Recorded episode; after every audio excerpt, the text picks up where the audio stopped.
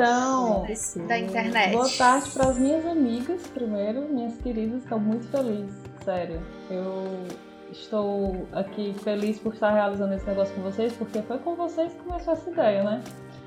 E já faz mais de ano que a gente enrola. Mas é isso, é o nosso tempo. Aquela. A desculpa de sempre. É o nosso tempo. Vai dar certo. A gente vai entender isso de tempo no conto da Bela Adormecida. Exatamente, muito bem, Aline. Olha só. Você já começou aí. E aí, a gente vai de abração? Vamos de apresentação, sim. Com certeza. Vocês poderiam começar dizendo por que, que vocês toparam fazer esse negócio. Feminino. Eu acho que a anfitriã do canal deveria se apresentar primeiro. Gente, Só não acho. tem anfitriã nesse canal. É, é, o- é um canal cooperativo, né? O Tudo Coexiste, ele é um canal cooperativo. É um projeto também pensado e gestado por essas três pessoas que vos falam. Eu, Rosalane Varela, Sara Bonfim e Aline Mendes. Somos três psicólogas junguianas de Fortaleza, no Ceará, em que pretendemos neste vídeo específico e nessa série específica, fazer um estudo comentado do livro O Feminino nos Contos de Fada, da Marie-Louise von France. Quem é Marie-Louise von France? Exceto a nossa musa e deusa da nossa vida. Que é só o que importa. Mas enfim, a Marie-Louise von France, ela é muito, muito conhecida na psicologia analítica por ter sido uma grande colaboradora do Jung, né? Talvez a maior no- em termos de produção. Mas eu vou apresentar ela de outra forma. Eu vou dizer que ela é uma grande autora, uma grandíssima estudiosa e uma teórica muito incrível, porque ela se fazia entender melhor do que muitos outros autores. E uma grande analista, né? Ela foi todas essas coisas. E eu acho que muito do que a gente tem acesso à psicologia analítica hoje, a popularização dessa, dessa teoria e tal, é por ela, por mais que ela apareça menos às vezes, né? E aí é isso, ela se dedicou muito aos estudos dos fada. E ela organizou esses estudos por mitos, por, na verdade, por mitos não, por motivos, né? A gente vê muito a organização da coleção dos contos de fada dela por motivos, por temáticas. E ela entendeu, assim como a psicologia analítica assume que essas produções são muito úteis para a gente ver a, a psique projetada, estudar o conteúdo do imaginário psíquico, ela usou isso como esses produtos da fantasia humana para tirar o- o- os conhecimentos psicológicos disso, né? E o livro que a gente vai estudar é O Feminino nos Contos de Fadas, e é sobre esse feminino que a gente pretende falar a maior parte do tempo nesse projeto, mas a gente escolheu esse livro exatamente por ele ser o central da coisa, né? A gente acha que é um livro muito importante e que ele não é tão divulgado quanto outros livros importantes.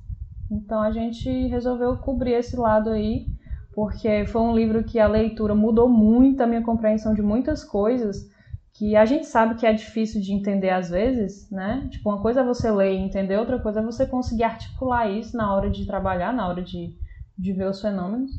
E esse livro foi um dos livros que fez muito, muita diferença. Porque, primeiro, a forma que a Von França escreve, né? E o tema no Que é geral. maravilhoso. Tema no geral, porque o Jung Sim. fala muito ao longo da obra dele, principalmente nos livros mais é, sociais, vamos dizer assim, sobre esse, esse desvalor que a nossa cultura ocidental tem pelo princípio feminino. Mas o próprio Jung fala pouco uma definição ou uma, né, uma explicação sobre o que seria isso. Ele fala muito sobre o irracional, né? Mas ele, ele mesmo se isenta às vezes de explicar sobre isso de uma forma mais acessível, então a gente vai tendo que abstrair muito das coisas que ele fala para ir entendendo o sentido. E ela escolheu falar sobre isso. Até o momento que a gente conhece Menina Von France. Não só, né? A Von France, ela abre portas A Emma Jung também foi incrível. Uhum. A Bárbara Hanna, eu queria Bárbara dar meus Hanna, filhos para ela ser madrinha, Incrível. mas infelizmente não dá. é isso. Marista é hard. Marista é Bárbara. Tem Hanna, outra inclusive. Inclusive, eu acho que foi a que primeiro escreveu sobre, né? Acho que ela escreveu até antes, antes da Emma, né? Com Mistérios da Mulher. Antes do Mistérios da Mulher, ela já tinha um caminho de toda O mulher. The Way, Isso, The Way of a Woman. isso. E a gente resolveu escolher o, o Feminino dos Contos de Fadas e Avon França porque tinha que escolher alguma coisa, né? Porque a vontade que tem, o tanto de coisa que a gente queria, né? Estudar e, e discutir. Exatamente. Não falta. Era de ver eles tudinho. E você, Amine? Que temos aqui para falar, né? Apresentações já feitas, Von Franz, querida, muito bem apresentada também. Porque o feminino. O que é feminino? A gente tem os feminismos, a gente tem várias coisas aí, só que alguma coisa fica em aberto. Alguma coisa fica confusa, pelo menos Uhum. mim. Pra mim, alguma coisa fica. Ah, quero esse princípio feminino, quero esse esse princípio masculino, principalmente hoje com discussões de gênero. E psicologicamente, né? Porque a gente tem muito essas discussões, mas o psíquico, cadê? Onde é que tá? Uhum. Então, assim, isso vem de várias questões pessoais, mas também de questões teóricas mesmo. Ler esse livro mudou tanta coisa de compreensão.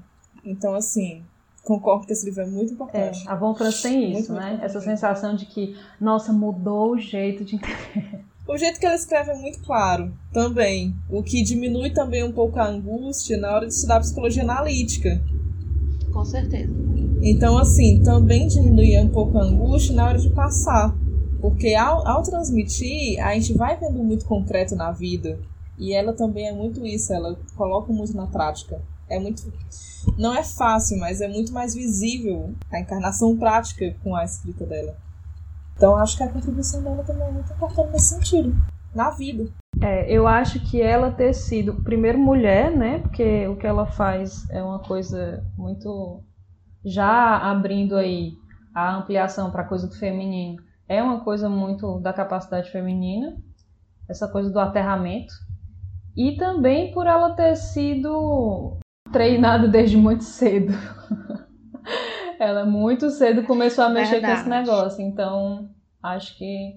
Inteligente pra caralho. Pra quem não é tiete da Von Franz, como nós três somos, vou tentar ir dando algumas diquinhas, né? Assim, históricas, talvez, de quem foi essa mulher. Ela, com 18 anos, é, iniciou os estudos dela em psicologia, né? Ela realmente chegou como esta jovem manceba para é, o Carl Jung, né? Que já era um, um cara que já tinha tido um percurso teórico aí, Ele já já, era alguém, já né? tinha, é, inclusive, Tipo, ela chegou novinha e ele já era alguém. isso, ele, ele já era um alguém, né?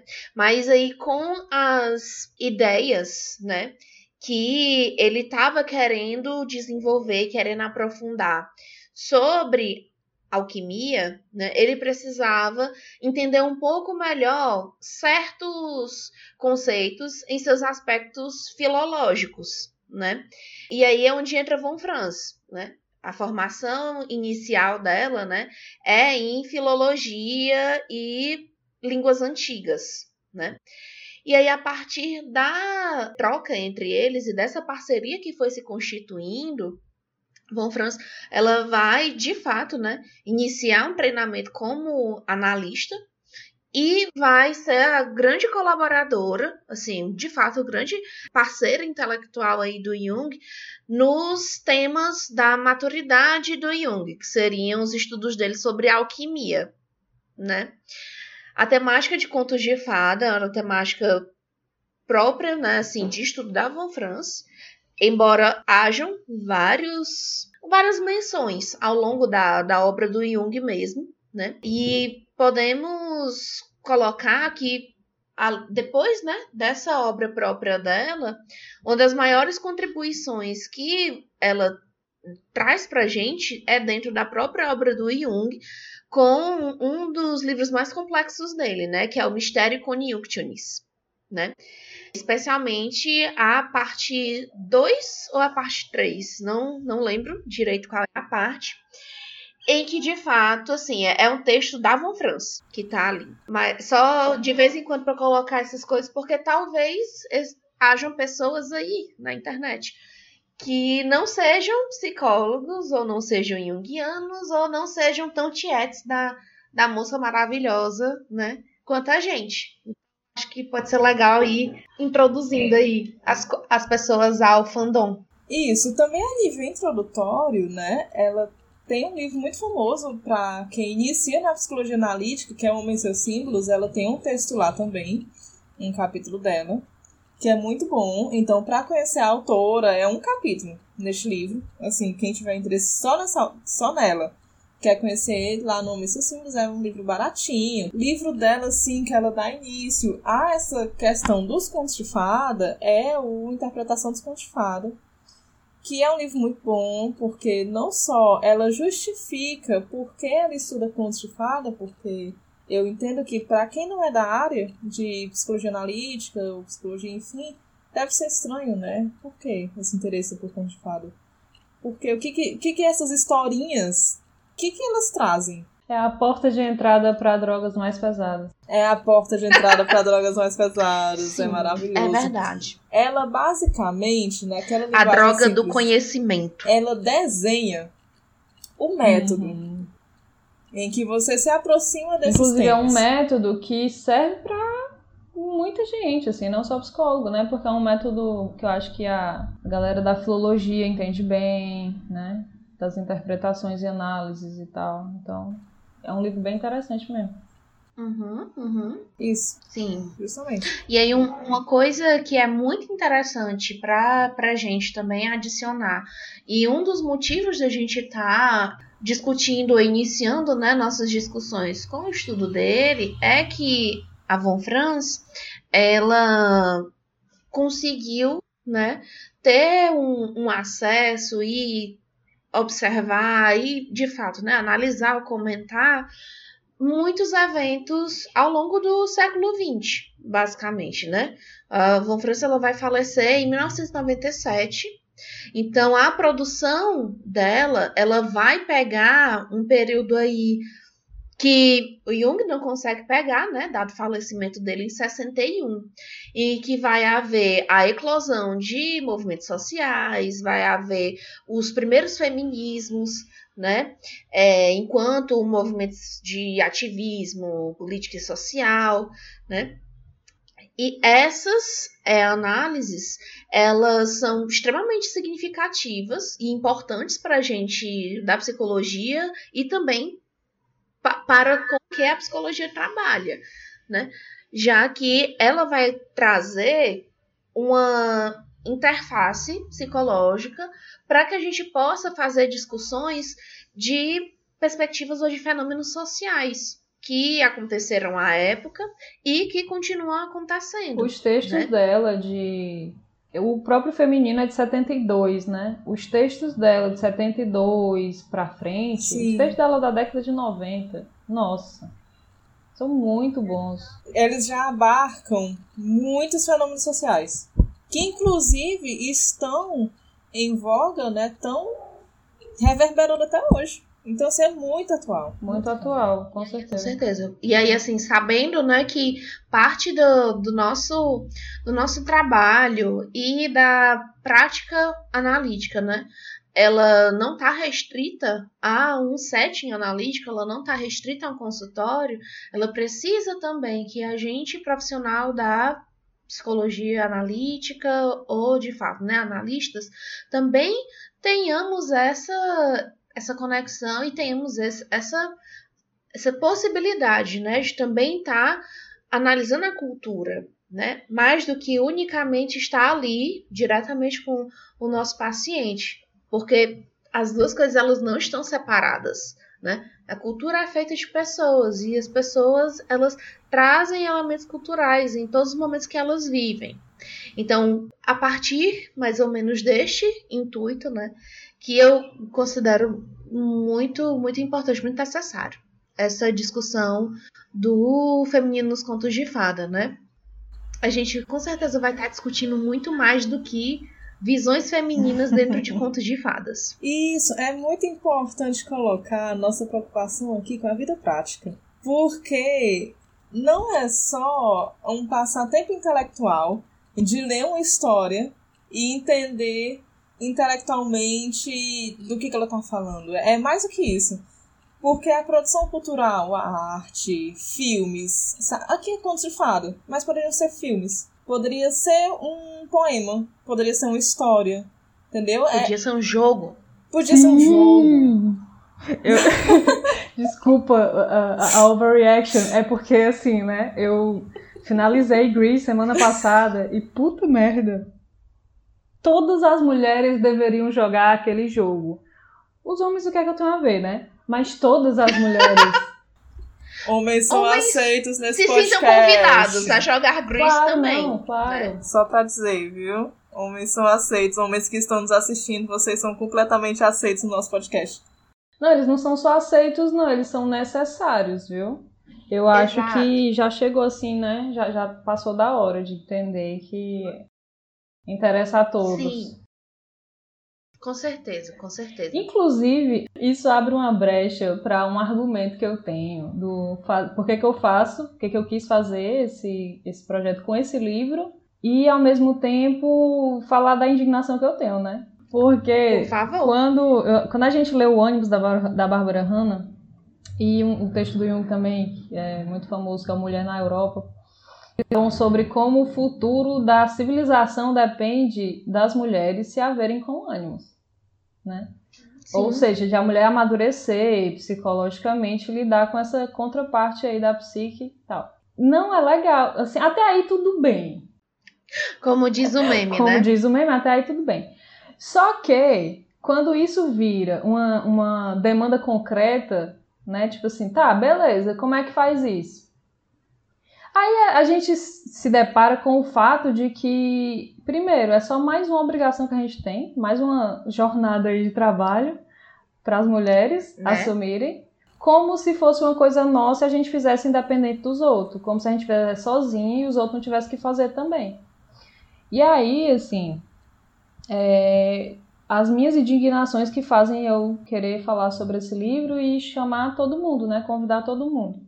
A primeira é essa argumentação que tanto a Von Franz como a Emma, a Emma Jung, como a Barbara Hanna, tem uma coisa de defender que o desenvolvimento da mulher passa por sustentar o sofrimento. Foi um, foi um argumento que apareceu em quase todos os livros que eu li sobre. Quando eu comecei a estudar isso, eu ficava indignada todas as vezes no grupo de estudo do ânimos, todo, as meninas tudo ficavam indignadas. E os caras lá, tipo, ah, é, né, e tal. E assim, as meninas tudo olhando uns para as outras. nós estávamos nesse grupo.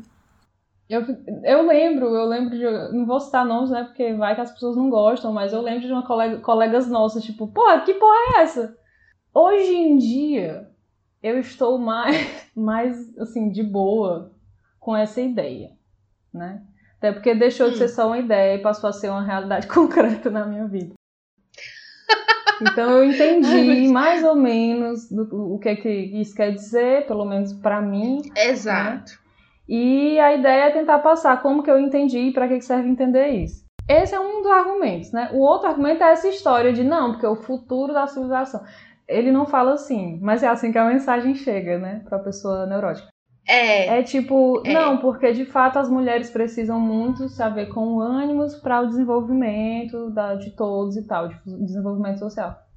E a Von Franz começa esse livro com uma discussão muito interessante e espinhosa, que é dizendo que feminino é esse que a gente está falando, né? É a mulher ou é a ânima?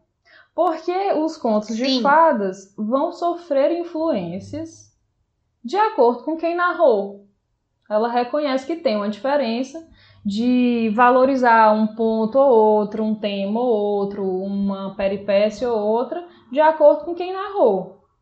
E aí, entendendo isso, ela para e pensa: então, está falando das mulheres, e da psicologia, da psique feminina e do desenvolvimento do feminino, ou está falando da ânima? O spoiler logo, galera, dos dois. Ela, ela, ela argumenta que no fim das contas está falando dos dois porque são figuras, a imagem de mulher que a mulher tem e a imagem de ânima que o homem tem da mulher se confundem no nível do inconsciente. Sim. Do mesmo lugar que a gente tira as referências e aquelas as referências do imaginário para a gente se enxergar como mulher, também é o lugar do, de onde o homem tira essas referências de ânima. Então, vai acabar sendo das duas coisas. E aí ela fala: mulher, a mulher influencia a ânima do homem e a ânima do homem influencia a mulher. Outro momento de indignação, né? Eu fiquei pronto. Ah. Mais um ponto. Tá certa a indignação. A indignação aumenta quando ela fala, não só influencia, mas quando ela fala educa. A indignação aumenta muito nesse momento. A mulher educa a ânima do homem. Aí eu fiquei, porra, velho, sério? Indignada. Só que eu acho que cabe aqui a gente abrir esse negócio que ela não falou no texto dela, mas vamos então lembrar que o homem influencia o ânimo da mulher. O homem, sendo como ele é, influencia e educa o ânimo da mulher, assim como o ânimo da mulher vai influenciar o homem. Então, do mesmo jeito que a gente tem esta obrigação, obrigação, a gente tem essa responsabilidade de se desenvolver e se haver com o nosso ânimo, de ser pessoas mais maduras, esse trabalho fica muito mais difícil se os homens não se resolverem com eles mesmos. Já que eles vão é servir é de uma referência, inclusive a nível de cultura, para esse nosso aspecto masculino com o qual a gente tem que lidar. Se eles vão dar exemplos bosta, a gente vai ter que fazer o trabalho que é da gente e que é de, de todo mundo, né? Vai fazer o nosso e o deles. E esse uhum. tipo de coisa até faz a gente ser muito mais desenvolvida, madura e tal, e tem um ganho nisso, mas não é o tipo de coisa que deixa a gente feliz, não. A gente faz e, e ganha com isso, mas. Com certeza. Que já dizia o Yu, não existe crescimento sem dor. Pois é. Vamos só pensar agora neste educa, não que eu queira aqui discutir o conceito de educação, o que é educação, né? Mas vamos aqui só é, começar aqui a treinar um pouquinho, acalmar um pouco as coisas, né? E, e ver que algumas coisas podem dizer acalmar mais do que elas, os ânimos. que elas dizem. É, acalmar os ânimos. Porque o que é? Desculpa, gente. Ai, ai. Não, essa foi ótima. Claro. Essa foi ótima. Sendo influenciada. É, o, o que seria se educar? Porque eu também me indignei. A, indign, a indignação é a mesma. Ela é geral. É, é uma impaciência. Ninguém é obrigado a educar ninguém. Foi a primeira coisa que eu pensei. Eu. Mulher, não é uma coisa que, bate direto, direto, naquela bate, questãozinha bate, feminista bate, bem superficial porque... do ser babá de macho? Não é? Isso. Uhum. Uhum. E, e, e, a gente ainda cresce com, com cuidado, com o negócio do cuidado, a mulher cuidando o tempo uhum. todo. Então a gente vai ler um negócio desse e afeta.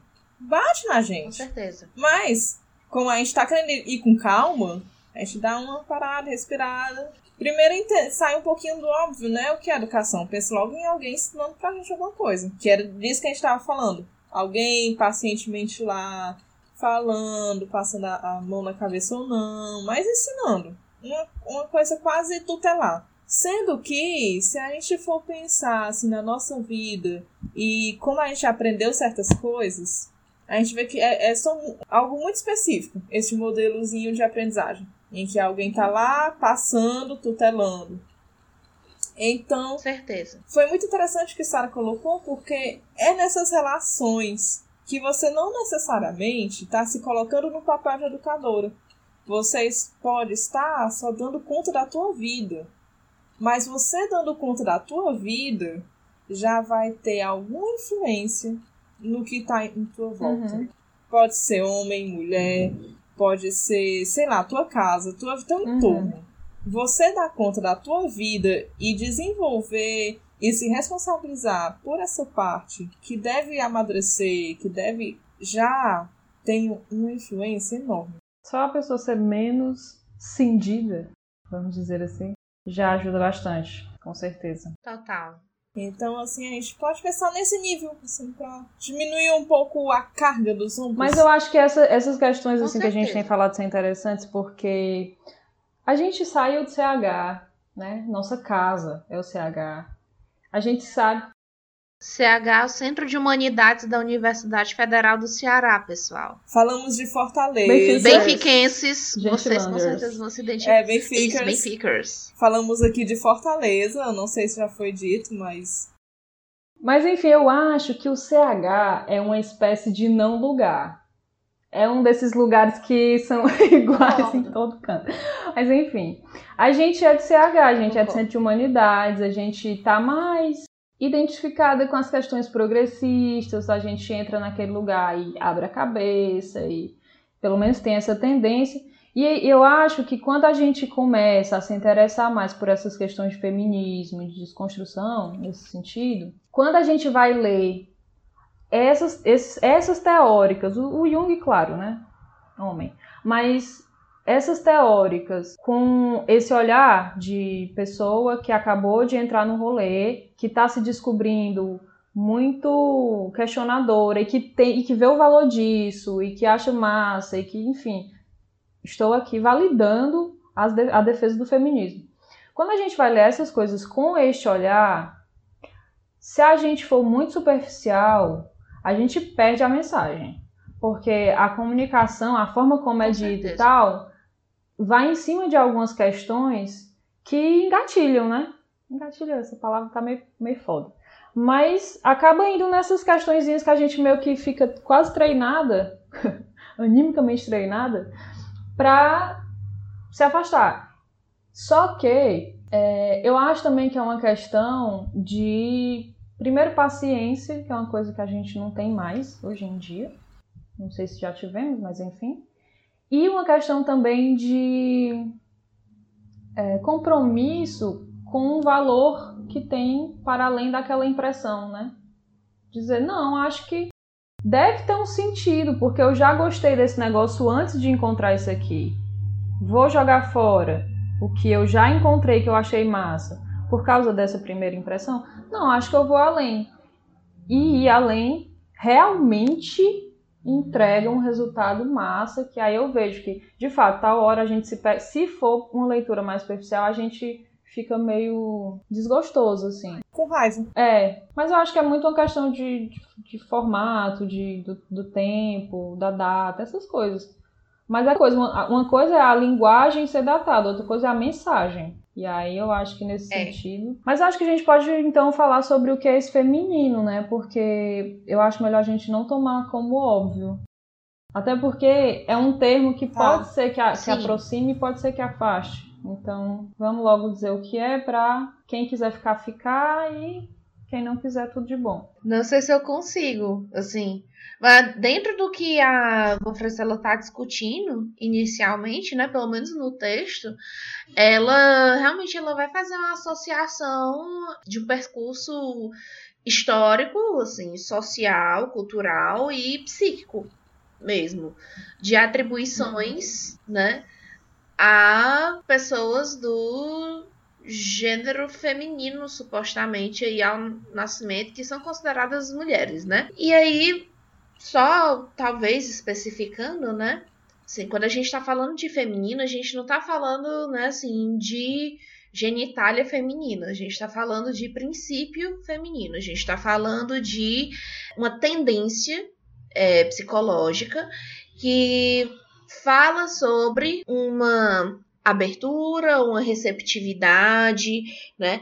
E uma outra forma de agir, de funcionar, quando comparada ao que seria um princípio masculino ou ativo. Né? Em vários momentos é citado pela Von Franz, pelo Jung e outros é, autores da psicologia analítica que o paralelo entre a experiência de Yin Yang ou do Tao, né, que a gente é, pega enquanto referência aí da filosofia oriental, né, do taoísmo, né, como sendo assim representações melhores do que, que seriam esses princípios que a gente na cultura ocidental estamos mais acostumados a denominar como feminino Tem uma diferença já da forma de lidar com essas ideias, né, do Oriente para o Ocidente, porque primeiro que no Ocidente a gente precisa personalizar, né? A gente precisa criar uma imagem de uma pessoa para ficar um objeto bem definido, é. o que já diz muito do Ocidente uhum. e do princípio de Logos. Uma imagem muito assim, definida e diferenciada. Então a gente tem essa coisa de falar de um princípio, aí precisa personificar numa imagem para conseguir falar disso, né? No Oriente não tem tanto. Uhum. Realmente é uma coisa menos personalizada e mais de ideia de princípio no sentido abstrato e as pessoas entendem melhor. Né? É tanto que o próprio, quando fala de tal, o próprio símbolo é um círculo. Para quem não sabe, quem não viu, se quiserem pesquisar, é um círculo dividido ao meio, curvilíneo, branco-preto, um branco, uma bolinha branca no preto, uma bolinha preta no branco. Este é o desenho do tal. Quem quiser pesquisar, então, assim, já marca a diferença. Porque numa civilização que, para entender esse princípio, você tem um círculo com duas cores, branco e preto, muito simples, e você olha para ele e entende o que, que ele quer dizer, uhum. aqui no Ocidente a gente tem tudo muito concreto e uma necessidade de estabelecer papéis, as encarnações desses princípios. E isso Sim. já diz muito. E por isso é que no, no feminino, neste livro Avon France, ela coloca logo que ela que vai ser melhor para entendimento se quando se depararem com a história entender tanto como é, já a partir da hipótese que aquela imagem feminina tanto pode representar uma mulher concreta como pode representar o feminino no homem? Que no caso do tal seria. Tá, e o tal. Este é o tal, gente. Isso. No caso do tal seria o preto no branco. Uma das tatuagens mais populares até, sei lá, os anos 2000. Uhum. É. Então. É, mais ou menos. Neste caso seria o preto no branco. Mas como é que ela vai colocar? Não, pode ser tanto a mulher concreta, mas também pode ser a mulher no homem ou o preto no branco. E aí, quando a gente fala mulher concreta e mulher no homem, ainda é muito personalizado, né? E princípio, Ai, é princípio não é personalizado. Princípio é essa ideia de uma orientação, uma forma de se orientar, né? Eu tenho umas definições que eu peguei Sim. do livro do Heráclito, que tem uma discussão muito boa sobre Eros e Logos e Anima e Animus, eu acho que eu podia falar aqui, né, pra... Sim. Inclusive, fica a dica, esse tópico é muito bom. Psicologia junguiana... É, uma introdução, Uma, uma é? introdução, é. Uma introdução de Heráclito Pinheiro, né, lançado pela editora do Mal, o Povo. Heráclito Pinheiro, o Heráclito ele é um Jungiano, também daqui de Fortaleza, Ceará, professor de pós-graduação, né? Tá associado ao Instituto Dédalus. Muito legal, assim, ele tem um canal no YouTube, caso vocês queiram acompanhar. O Heráclito faz uma discussão muito boa mesmo disso no tópico Eros e Logos, que ele bota antes de falar de ânimos e ânima. Eu adorei essa ordem. Bom, uma, uma, uma, uma síntese, né? Vai estar melhor explicado no livro, mas uma síntese disso é Eros e Logos são dois princípios psíquicos que em toda parte são representados como princípios cósmicos, ou seja, princípios de orientação e ordenação do mundo, da forma de ver as coisas. Eles são representados mitologicamente como princípios cósmicos e são, é, são isso, é uma forma de se orientar no mundo. De uma certa forma, eles são meio que estruturantes da psique porque eles preexistem a cada construção psíquica que a gente faz. E é o que a gente vai usar mesmo para entender e se orientar e tal.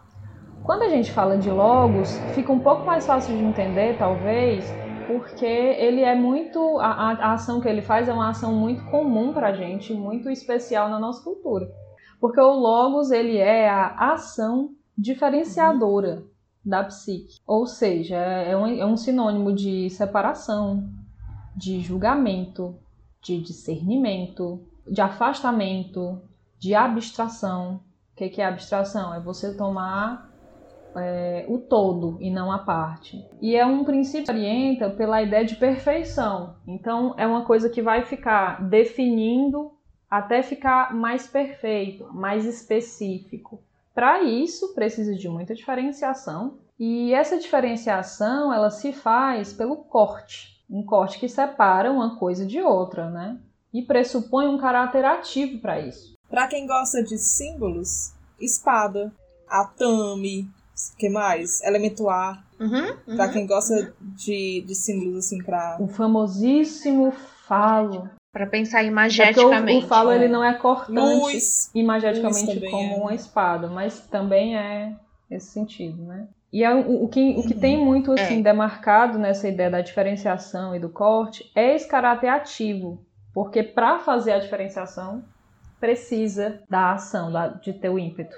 E consciencioso. Consciencioso eu acho que é uma combinação. Eros e Logos, se liga? Por quê? Depois, quando a gente for falar de Logos, a gente complementa. Tá. Pois então, essas são as características do Logos. E essas ações, elas são muito próximas do que a gente já faz normalmente com a consciência. A, a- a consciência se fundamenta muito nesse princípio. O princípio de diferenciação da consciência é o que faz a Exato. gente prestar atenção nas coisas, manter foco nas coisas. Para manter um foco, você corta um elemento e exclui o resto. Enfim, é, um, é, é esse princípio, é uma ação e uma capacidade que a psique tem de fazer. E assim, essas características, no imaginário social, foram correlacionadas ao masculino. É daí que vem essa ideia de masculino, feminino. O Logos Isso. foi, com essas características, muito associado ao masculino e à racionalidade, porque essa coisa de separar, de manter foco, de diferenciar, é muito uma característica da racionalidade, de como a gente conhece a racionalidade, o racional. E assim, são explicações meio abstratas mesmo, mas o próprio Jung é, diz que esses termos são mais intuitivos. Você precisa ir amplificando, pegando exemplo, abstraindo dos exemplos até conseguir chegar na ideia, né? É interessante também colocar que é esse princípio, né, isso abstrativamente, que tem muita, muito privilégio na situação Sim, psicológica. porque é o que faz a, a, a diferenciação e hierarquização. Isso. Pensa, por exemplo, no nosso estilo de vida, o estilo de vida capitalista, que demanda que você seja produtivo, que demanda que você tenha foco, que demanda que você estude, que você vá e A vença na super vida. especialidade. Exato. E também a adesão, né, ao ponto de vista científico como sendo o, o, o grande corretor, o grande afirmador, né? Assim, o, o ponto de vista da ciência é o que conta. E o que, que é a ciência senão todo esse processo, né? De a gente separar, analisar, categorizar e a partir daí a gente produzir algo, né? Sim, metodicamente. Só complementando isso de Rose, metodicamente, por exemplo. Sim. Mas, como a gente bem sabe, especialmente na psicologia analítica, nada existe sem o seu oposto, não é mesmo? Para que exista o Logos e o Logos funcione desse jeito, precisa existir a contraparte dele, que é o Eros. E aí, essa ação de diferenciação do Logos, ela vai estar sempre relacionada e complementada pela ação integradora da psique. Essa ação de integração que procura unir, relacionar, aproximar, pôr em perspectiva de completude, que aí você, você consegue somar elementos diferentes numa, me- numa, mesma, numa mesma figura, numa mesma imagem, né? E para que esses elementos diferentes e opostos, muitas vezes, possam estar juntos, aí é o Eros que está funcionando. Para isso, precisa de uma passividade. Porque se a atividade é a atividade cortante, para que haja essa união, não, não vai ter essa atividade. Então vai ter a passividade. Por isso que o passivo, essa ideia de passivo, e aí a gente precisa também desviciar algumas palavras, é essa complementaridade do ativo, que também é muito associado pelo imaginário da gente ao feminino. Mas aí não é só, é, como a Rose já falou, não é só como gênero, né? é como uma ideia um pouco mais ampla do que gênero, é como uma ideia de princípio cósmico mesmo.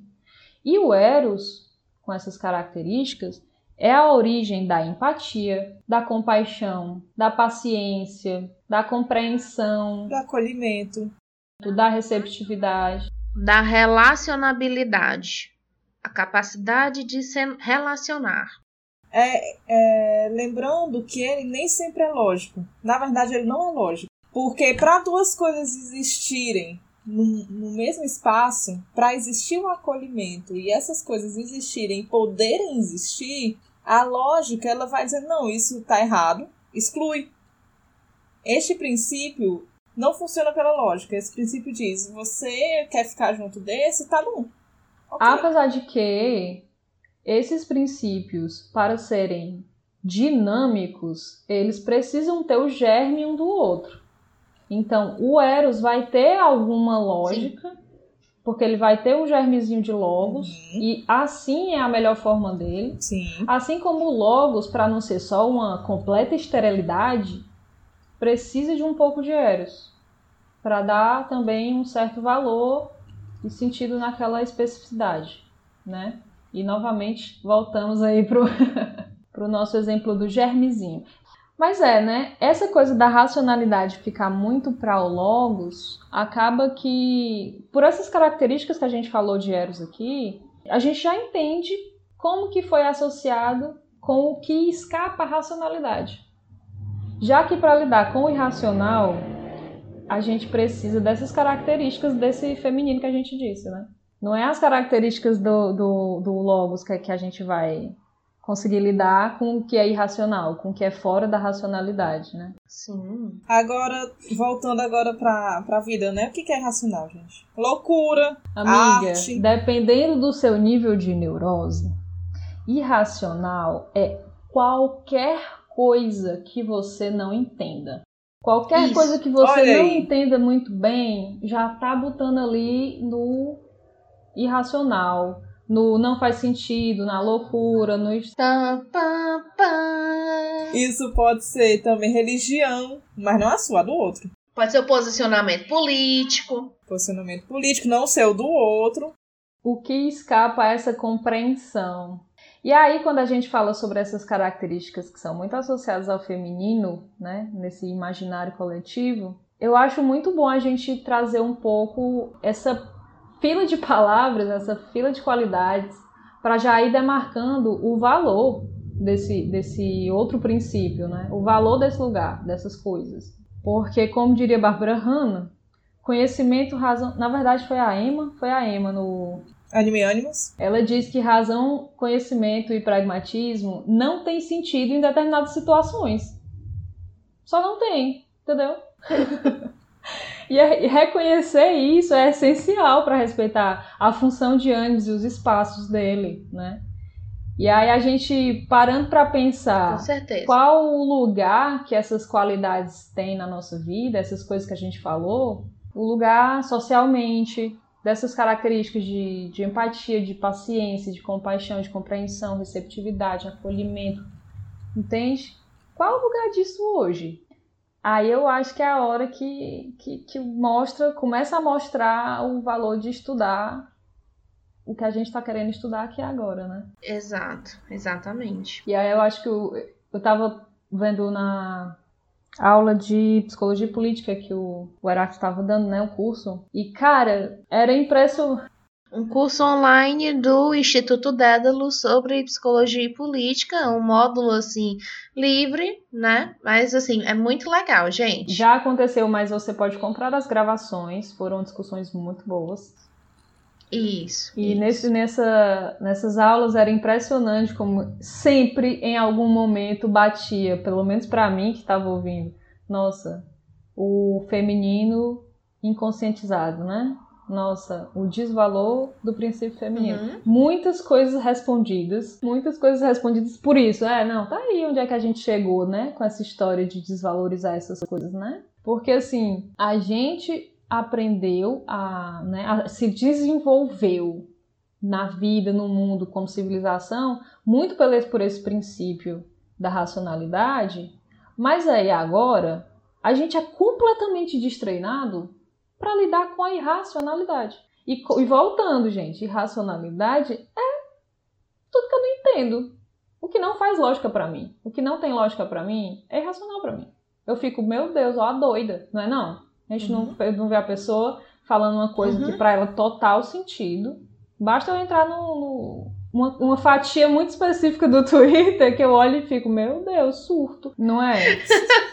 uma é. página muito um, um recorte, um recorte específico do Twitter, né? E aí, assim, como a gente lida com é. esse racional? A gente é tão destreinado com isso, e esse destreino que eu digo é, a gente não tem mais esse cultivo dessas características que poderiam talvez tornar a nossa vida um pouco mais situada né? Nesses momentos que a gente vive hoje em dia, que eu acho que eu acho que a grande maioria vai concordar que a gente está em tempos muito bizarros. Então, é isso. É, Se alguém tiver ouvindo isso do futuro, a gente está gravando isso em 12 de outubro de 2020, fatídico ano de 2020, que é um evento por si só.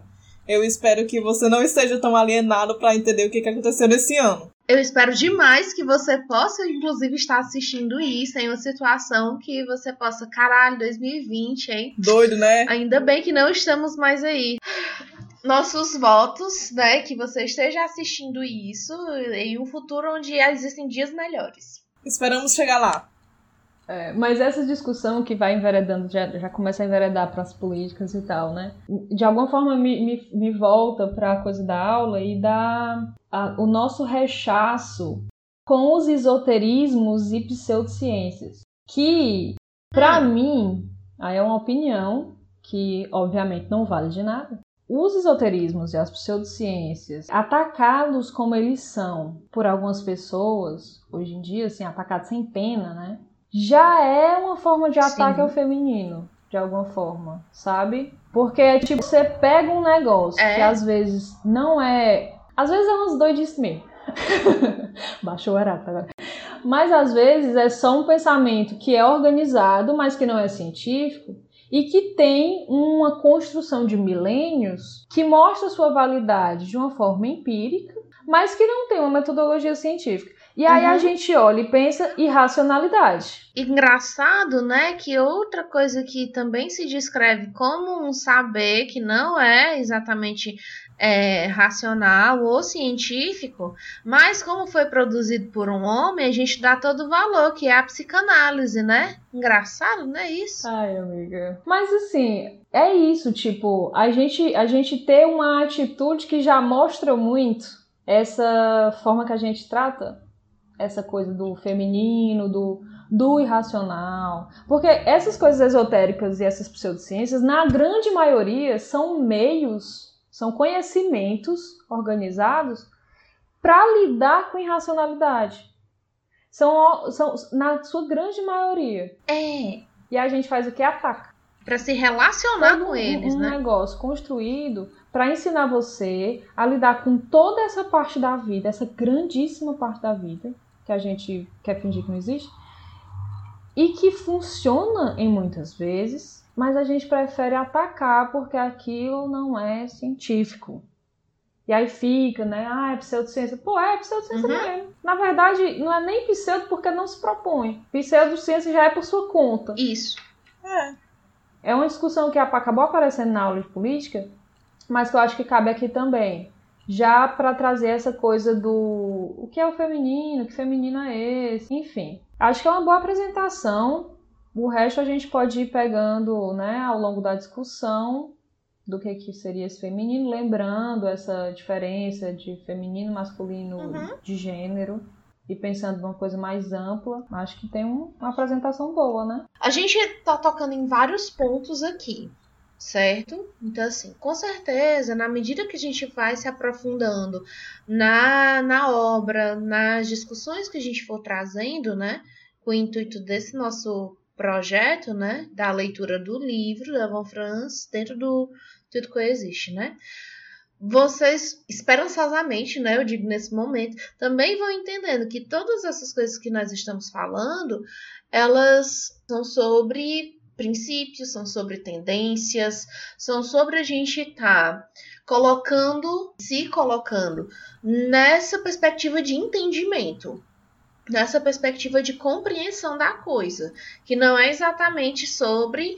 o que está escrito num dicionário ou sobre o que determinada autoridade socialmente legitimada está dizendo sobre a coisa, mas é sobre esses saberes. E aí, na, na medida que a gente vai conversando, né? Ou vai continuando conversando, já que a gente está quase chegando na, na hora, então, podemos nos despedir, ficarmos para a próxima para começar já com a discussão da introdução do livro, que é uma ótima introdução. Isso. É uma ótima introdução. Então, assim, quem tiver interesse, né, em continuar acompanhando, nos sigam no nosso Instagram, né, o arroba tudo coexiste né? Em que a gente também, além né, da divulgação né, de quando vai acontecer o próximo encontro, a gente também vai estar tá pegando algumas referências para estar tá apresentando, coisas legais que a gente vê que acha que a gente acha que tem a ver, talvez algumas citações, né, do que a gente está lendo, mas tudo numa perspectiva assim, realmente bem, bem orgânica, bem compreensiva da coisa, né? Assim, a gente está falando recentemente que o nosso projeto ele não se pretende de fato assim formal, mas não significa que ainda não tem muita coisa que a gente possa fazer com isso ou aprender com isso, né? É. é isso, gente. Tudo coexiste, então vai ter meme e vai ter tal. Sim.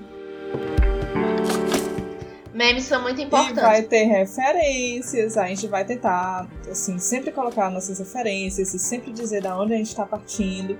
São três pessoas, assim, uh, com muito a contribuir, então. E somos engraçadas também. Aí é... Nossa, obrigada. Você agora eu ganhei meu dia. Olha, isso é muito importante. Porque se não for engraçado, eu nem perco meu tempo. Então é isso, é obrigadinha. Obrigada, meninas. Muito bom. Até a próxima, que eu não sei quando é. Beijo. Foi um prazer. Tchauzinho. Beijos a todos. Tchauzinho, gente.